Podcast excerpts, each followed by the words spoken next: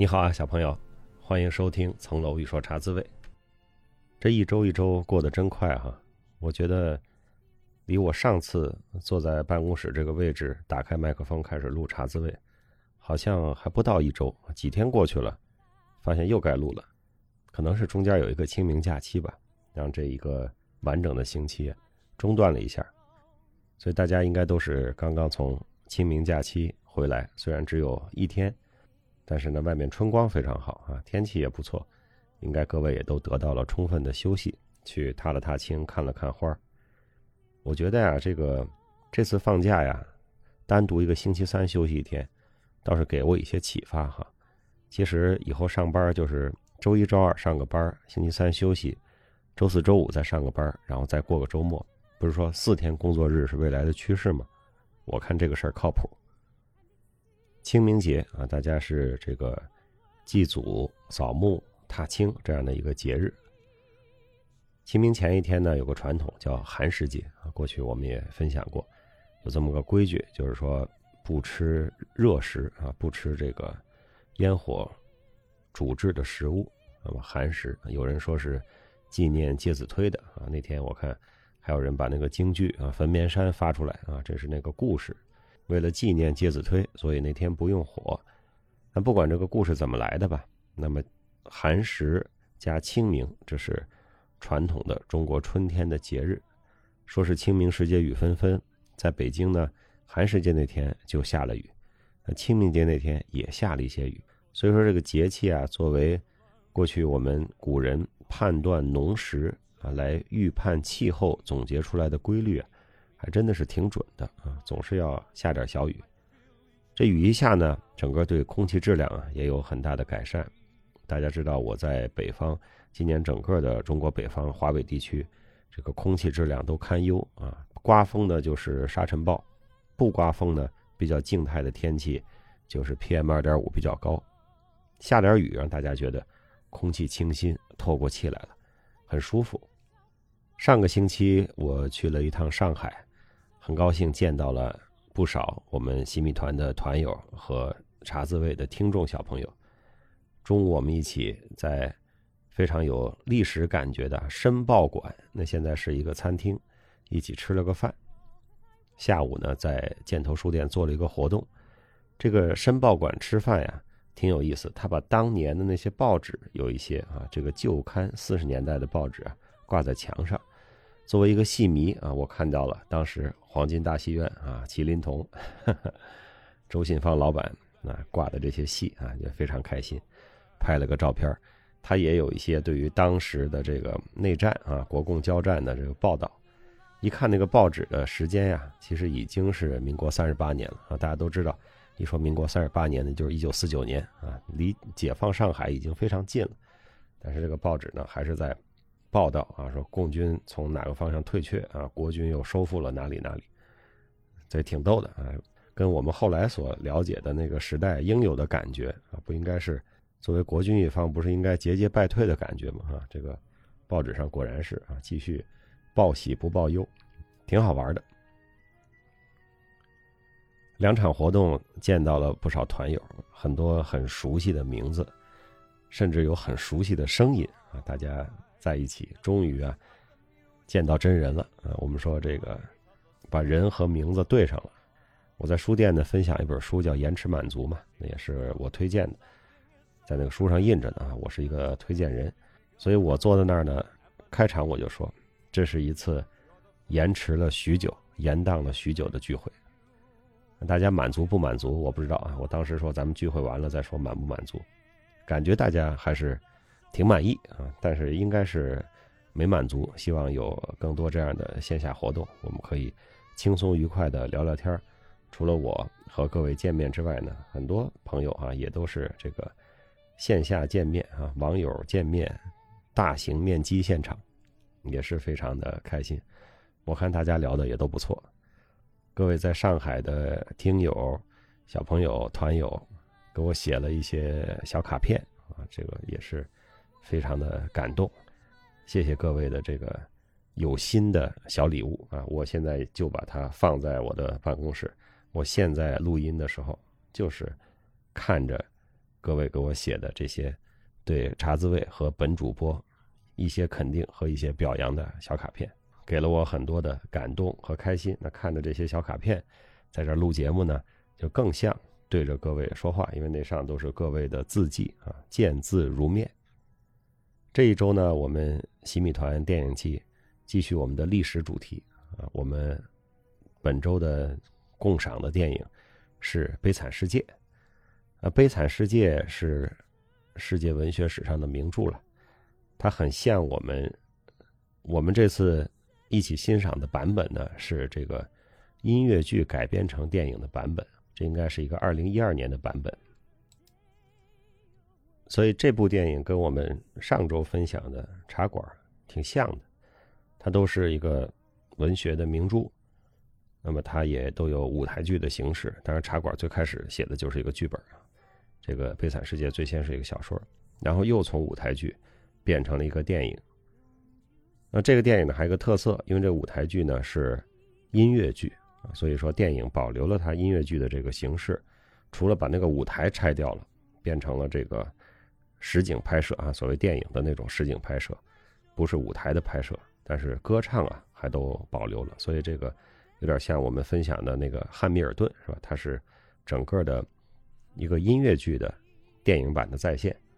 那《悲惨世界》呢，也是伟大的法国文学家啊维克多·雨果的不朽的著作，像《巴黎圣母院》呀，《悲惨世界》呀，这都是我们从小，不管这书你看过没看过。还是你都知道的啊，世界文学名著，至少在书店里也都看过的，拿起来也挺厚的啊。我觉得我小的时候也是翻了半天，也是半懂不懂。后来有机会看了有关的影视作品，那再回去看呢，可能因为那个人物的形象啊，在你脑子里就更清楚。那影视作品呢，会把这种鸿篇巨著的长篇小说提炼出几个主要人物、主要线索来，哎，你再回去看呢，可能理解起来就更快。更能够去欣赏他电影之外的啊，回到文学作品里那些文学的细节和文学的技术和艺术。我觉得影视和文学交互着看，有的时候是互相提高的啊，或者互相促进。这个音乐剧呢，我原来在伦敦上学的时候啊是看过一次的。那它在伦敦西区呢是一个长演不衰的剧目。这个悲惨世界的那个大海报啊，在一个街的转角那里，不管是走路还是坐公车，都会看到啊，就在那里，可以看得出来，是整个这个剧院区啊最红最火的一个戏了。因为它那个海报的位置和它海报的篇幅就看得出来啊，这是江湖老大。当时我应该是和伊牙去看的啊，他跟我说这个值得一看，应该去看，我们俩就去了。买的呢是比较便宜的票啊，可能也是他照顾我吧。我这是学生比较穷，买的是比较便宜的票。这个票便宜到什么程度啊？就是他那个剧场啊，是是比较垂直的布局，它不是像咱们国内啊，这个北京、上海大剧场，这个摊开了，慢慢一个斜坡往上走。他为了装下更多的人啊，所以它是一个非常垂直的布局。我感觉我是坐在四五层楼上在看这个戏。我要说看到的都是演员的脑瓜顶，这可能是。有点夸张了哈，但是这个感觉绝对是这个戏我是俯瞰下来的，啊，这个印象还挺深的。当时呢就觉得，这个音乐剧的形式呢，我看的也不太多，当时也年轻哈，这个这可能是我在国外看过的第一部音乐剧吧。当时就对于他们的这个舞台布景这种机关噱头之多，感觉到非常的奇妙，也非常的震撼。这一开始先有一个什么船是吧？然后呢，后来这个各种革命的时候的枪声、炮声，然后舞台的各种旋转啊，从天而降的东西，由地而生的东西，哎，觉得这东西真是噱头，真是做足了，非常吸引人，感觉也是花了好多的钱。这跟中国的话剧，比如说茶馆，茶馆更多的是在于表演，是在于这种拟声，是在于呃演员的这个对于。当时那个社会人情和演员的揣摩，就咱们的戏是往里走的，是吧？那中国传统京剧更是这样，一桌二椅就什么都演了。那么这个西方现代的、当代的音乐剧啊，这种纯商业的音乐剧，为了让大家都爱看，那这种噱头用的是非常足。音乐呢，觉得这个也很好，它都是朗朗上口啊，音符也很简单，节奏也比较明快。同时呢。我虽然没做任何的准备哈，他是英语在唱的啊，听个大概齐，大概明白在唱什么事儿是吧？就那几句话嘛，不是 look down 就是 one more day 啊，就是也不难，大概齐吧，听明白了，因为大概的这个剧情咱是知道的嘛，那也就明白是怎么回事了，谁是谁啊。但我现在还记得呢，当时看戏的时候啊，有一个阴云笼罩在我的心头啊。我当时还跟易牙说过，我说这个会不会有问题？什么阴云呢？就是我们这个戏大概是二零二二年的年底，可能是十月底或者十一月份看的。大家可以去查一下啊，二零二二年的十月底有一个。著名的恐怖事件叫莫斯科剧院事件，就在莫斯科某个文化宫的剧院，大家都在看戏呢，几百名观众被来自车臣的恐怖分子劫持了，而且这一劫持呢就劫持了好几天，可能有一个礼拜那么长。在伦敦呢，这样的报道也是非常的多啊。当时国内的媒体啊，我们在打开互联网看当时的什么新浪、搜狐的新闻，也都是这件事儿。因为这很可怕嘛，几百人被恐怖分子劫持了，到底什么情况也不知道。恐怖分子的要求呢，就是要求俄军撤出车臣。最后全世界都看着，啊，俄国自己也看着，这个要求撤出车臣呢，这等于是一个和平的动议嘛，也引起了俄国国内的一些共鸣，所以也有人这个上街啊，这个呼应剧场内部的这些劫持人的恐怖分子的要求。当时给俄国的这个内政外交的压力非常大。最后，俄国啊，就是现在咱们这位普同学，采取了断然措施。这个断然措施是什么呢？直接放麻醉剂，放进剧院里，好人坏人一块迷倒，然后特种部队冲进去解救。结果就是一团乱，坏人是迷倒了，好人也迷倒了，乱枪呢又打死了不少人。结果据说是有那么不到四十个恐怖分子被击毙，但是。被迷倒，然后毒气过量致死的看戏的人民群众就一百多位，就是远远大于恐怖分子的数量。全世界都被这样的事情所震撼。首先，对于恐怖分子劫持大剧院这样的事儿就很震撼；另外，对于俄国下这么大的断然的决心啊，也很震撼。同时呢，对这个伤亡这么大一个结果，而且这个普通群众被解救的群众的死亡。是恐怖分子的好几倍之多，这个结果呢，大家可能也更难理解。当然，处在那个位置上啊，你必须采取断然措施，解救出更多的人。当然，解救出的人数也很多了，也是好几百，但是牺牲啊，伤亡也很大。所以当时这个，你就活在那几周的这个世界上吧，你对剧院这种事儿就有阴影。我觉得我们去的时候，应该就是莫斯科大剧院这件事情刚刚结束啊，不到两周的时间。或者更近，我现在已经记不清了，还带着这么一个就是看戏安全嘛这样的一个心理阴影，在五楼高的位置，把这个充满了舞台上机关噱头的音乐剧看完的，很开心，觉得很好，值得一来。虽然是五楼上啊，但是绝对是值得一看。我不知道这个戏现在还在不在舞台上上演啊？如果他还在演的话，呃是。应该一看的，不管你去伦敦，或者说去纽约，在百老汇或者在这个剧院区，这个戏如果还在演的话，绝对是一个花了时间、花了钱不会后悔的一个选择啊！这也是一个经典。那这个戏呢，表现呢也是法国一个混乱的年代。那自从法国大革命之后，法国就进入了不断的换政府、换国体的这么一个时代。我们都知道，法国大革命发生在一七八九年啊。革命之后混乱了一段，各种激进的革命党人上台，到处是杀人啊，到处是这个极端。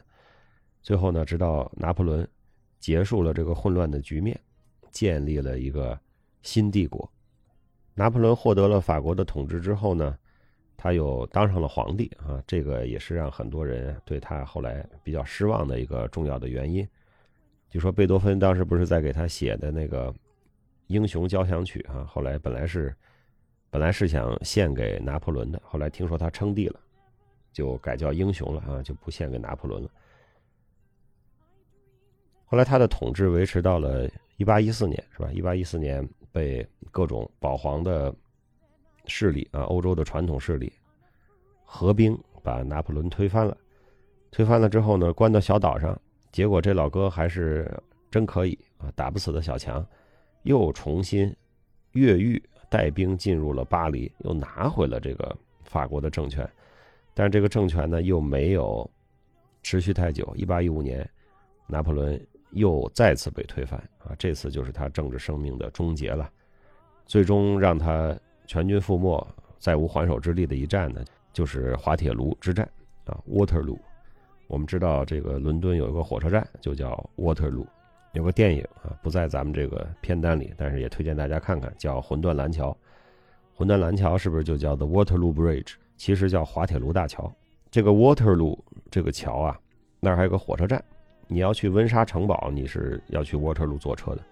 同时，它还是欧洲之星的车站。欧洲之星就是英法之间那个高速的海底快车，很快就能到巴黎到布鲁塞尔啊，那个也非常贵，但是呢，速度也非常快，就是他们的那个欧洲高铁。那这个车呢，主要是开往巴黎的，而他们把车站设在了 Waterloo 啊。滑铁卢车站，开往巴黎。你说这是诚心呢，还是诚心呢，还是诚心呢？拿破仑被推翻了之后呢，法国呢就是波旁王朝就复辟了啊。波旁就是原来那个路易啊，十二、十三、十四，啊，十五、十六，这他们家，就这一串路易啊，就是那个波旁王朝，就是法国大革命推翻的那个王朝，他们姓波旁嘛，所以波旁王朝就复辟了。波旁王朝复辟呢，然后就是这个路易十八和查理十世哈当了两个这个波旁王朝的皇帝，然后这个查理十世呢也也没待住啊，又被他的一个亲戚啊联合着其他的势力给轰走了，所以呢法国又建立了一个叫七月王朝啊，因为他是被七月革命轰走的啊，所以叫七月王朝。这个七月王朝呢，因为是波旁家的亲戚啊，所以说算旁支。正统地位不是那么稳固，他们从奥尔良来啊，法国的奥尔良，不是美国的奥尔良，所以这个七月王朝呢又被叫做叫奥尔良王朝。我们看到这个电影里啊，最精彩的那部分就是起义，哎，这个一八三二年的巴黎起义，也叫巴黎共和党人起义，就发生在这个七月王朝统治期间。我们可以看到这个。对法国来讲，或者对当时的欧洲来讲，那是一个混乱的时代，人民的生活呢贫富差距非常大，快速的工业化造成了非常令人触目惊心的赤贫、社会问题、乡村问题、城市问题。我们看让啊让还有方汀的遭遇以及他们周围人的遭遇，所以雨果也是怀着巨大的人道主义的同情心在写这些人。社会矛盾这么尖锐，那么人民的生活，尤其是底层人民的生活，怎么解决？政权不断的变化，怎么才能够有一个安定的政府，才能让人民啊安居乐业？这个是对欧洲当时很多有识之士、思想家、文学家都提出了巨大的挑战。那马克思主义其实也是酝酿在这一时期。那马克思和他的同事们也是看到了。当时这么尖锐的阶级矛盾，需要解决这个问题，所以呢，马克思提出了他的一套马克思主义的理论。这都是欧洲当时，首先政治上为什么会这么混乱？因为这个社会矛盾太尖锐了。另外呢，为什么会有这么伟大的人道主义的作品？因为现实社会人道崩塌，太惨了。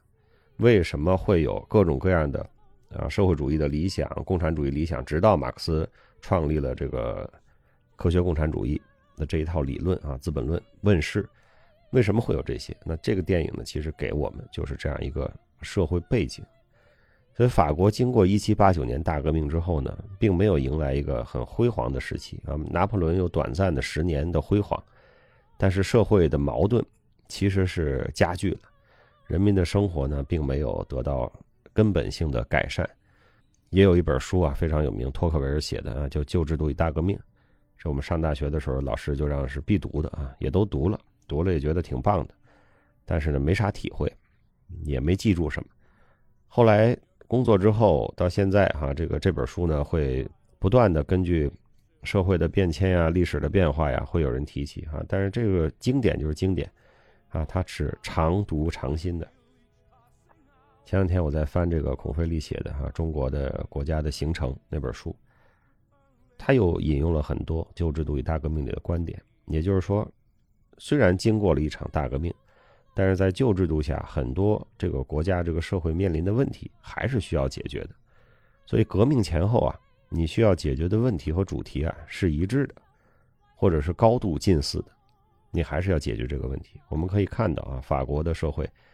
经过一七八九年的大革命，部分的解决了这样的问题，但是呢，有些问题呢积重难返，同时呢又制造出了新的问题。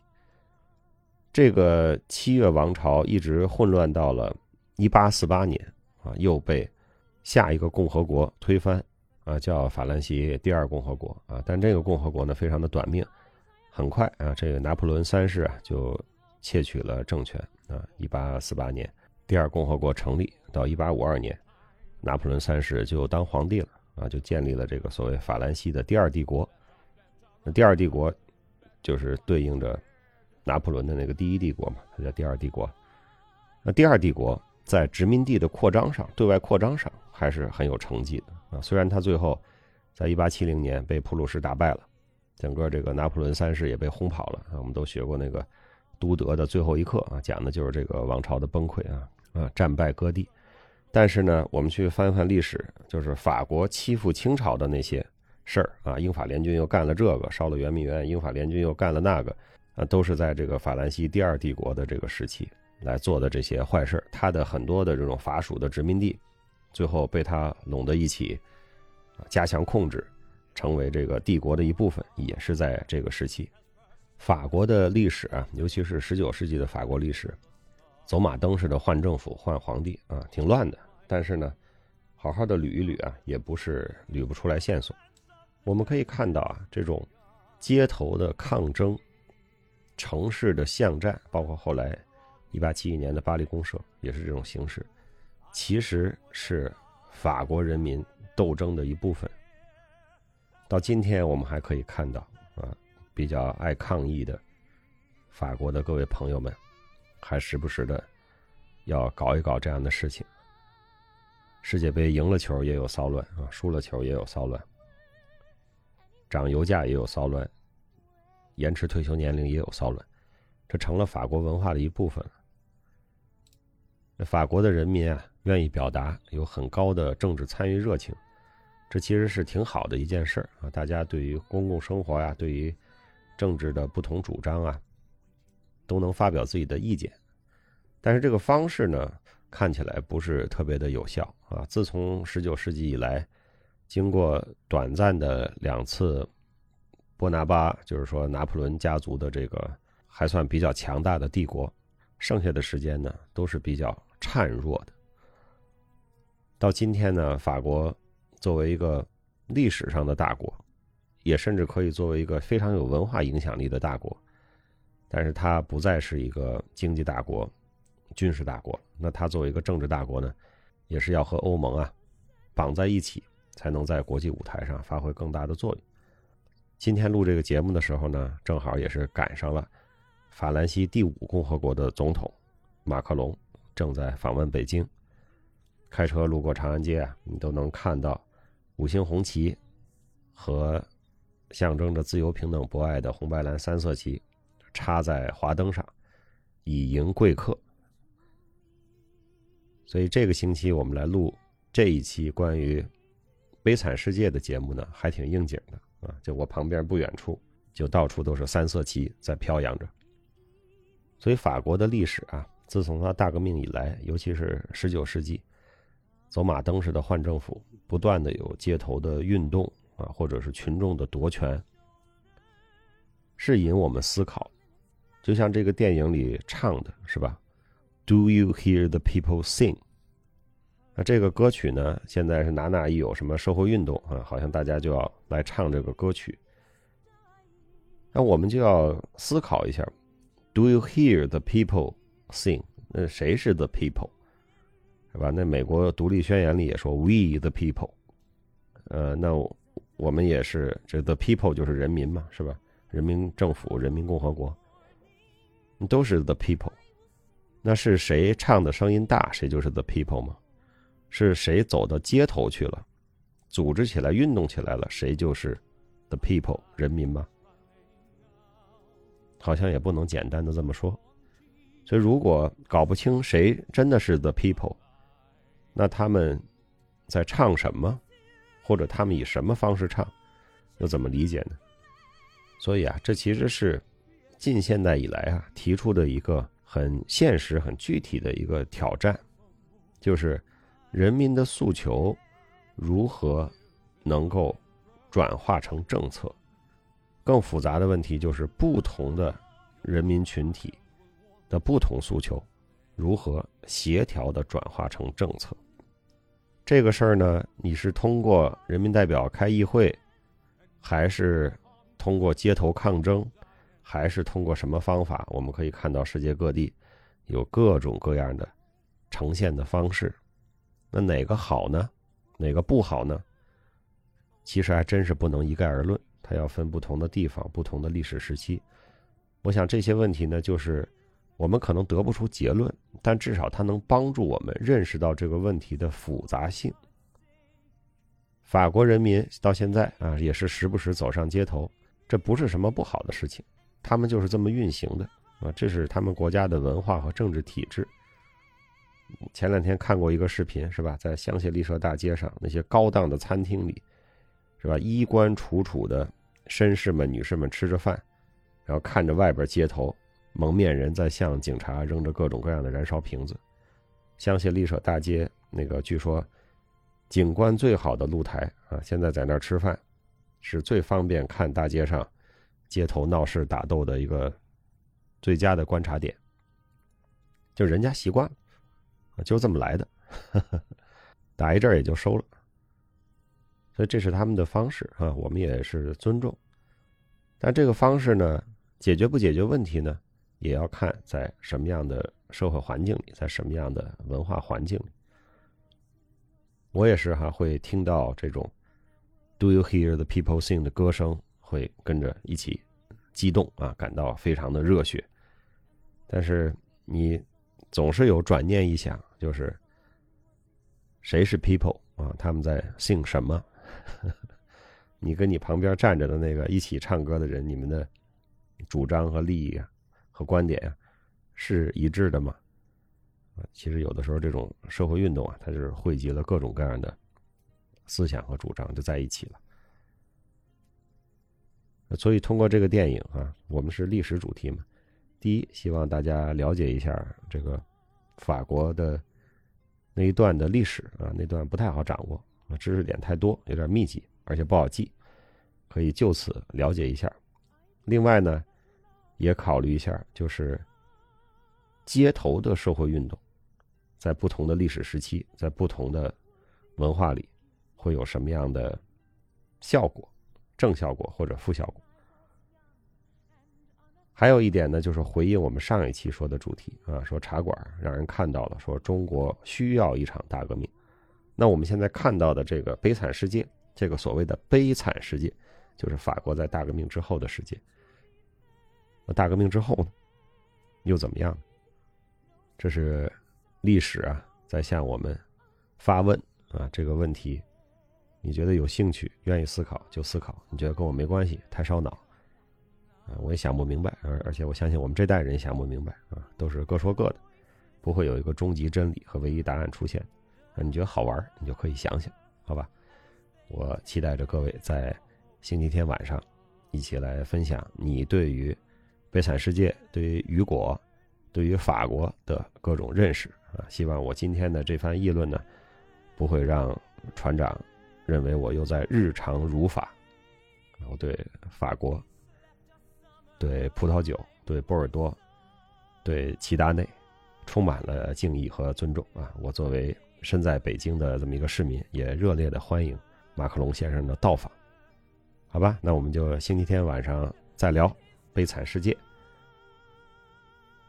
思考这些问题呢，有很好的方式啊，可以读书，也可以边锻炼边思考，所以还是请你努力找时间读书，请努力找时间锻炼，请多多帮助他人啊。我们看到这个戏里面，就是因为那个主教帮助了让啊让，没有再次把他投到监狱里，他才变成了一个社会上的新人，开创了另外的一番事业。就像大家开玩笑的说，当年黑社会老大高启强在于市里啊，没有受到那种市场恶霸的欺负，叫什么唐小龙的欺负，而是受到了一些帮助和关怀，可能他也不会走上黑社会的道路。有个著名的图嘛，就是说高启强跟唐小龙说：“哎，我这个摊位能不能不换了？”唐小龙说：“好啊，没问题。”高启强说：“谢谢啊，就全剧终了，就没有后边黑社会什么事儿啊。所以，多多帮助他人啊。所以除了呢，是我们自己个人啊做一些好事儿，我们感到心情很愉快。对于社会，对于社区，也都是会有非常正向和健康的促进作用的。呃，希望大家呀坚持三请。今天我们就先聊到这儿，下周的茶滋味再见，小朋友。”我祝你周末愉快。